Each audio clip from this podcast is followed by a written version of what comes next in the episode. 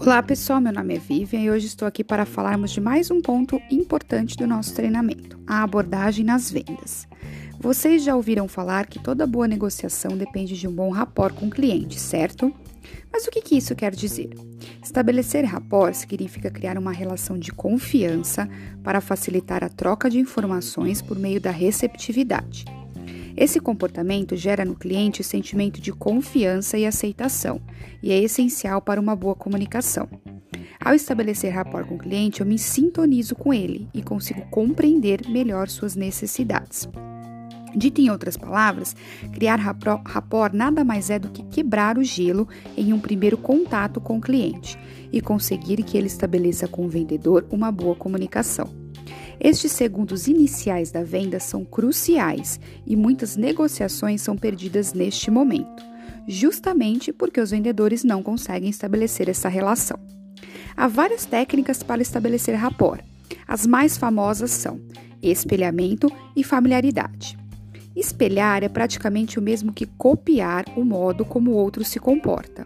Sendo assim, quem é copiado sente que a outra pessoa é semelhante a ela, e isso naturalmente gera empatia entre ambas as partes, mesmo que de forma inconsciente. Por exemplo, a postura corporal deve ser similar à do cliente. Se ele está de pernas cruzadas, cruze-as também. Se ele está com uma postura, postura mais séria, o acompanhe. Repetir algumas palavras do cliente também é uma forma de espelhamento.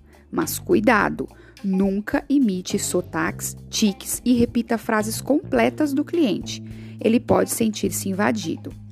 A postura corporal deve ser sutil. Nunca imite todos os movimentos do cliente. Escolha uma parte do corpo, como por exemplo pernas, braços ou mãos, e as imite. Essa comunicação corporal se dá a nível inconsciente e ajuda a estabelecer rapport. Outro ponto importante é ajustar a linguagem e o tom de voz do cliente. Falar palavras rebuscadas com clientes que utilizam um vocabulário simples não funciona, e o contrário também é verdadeiro.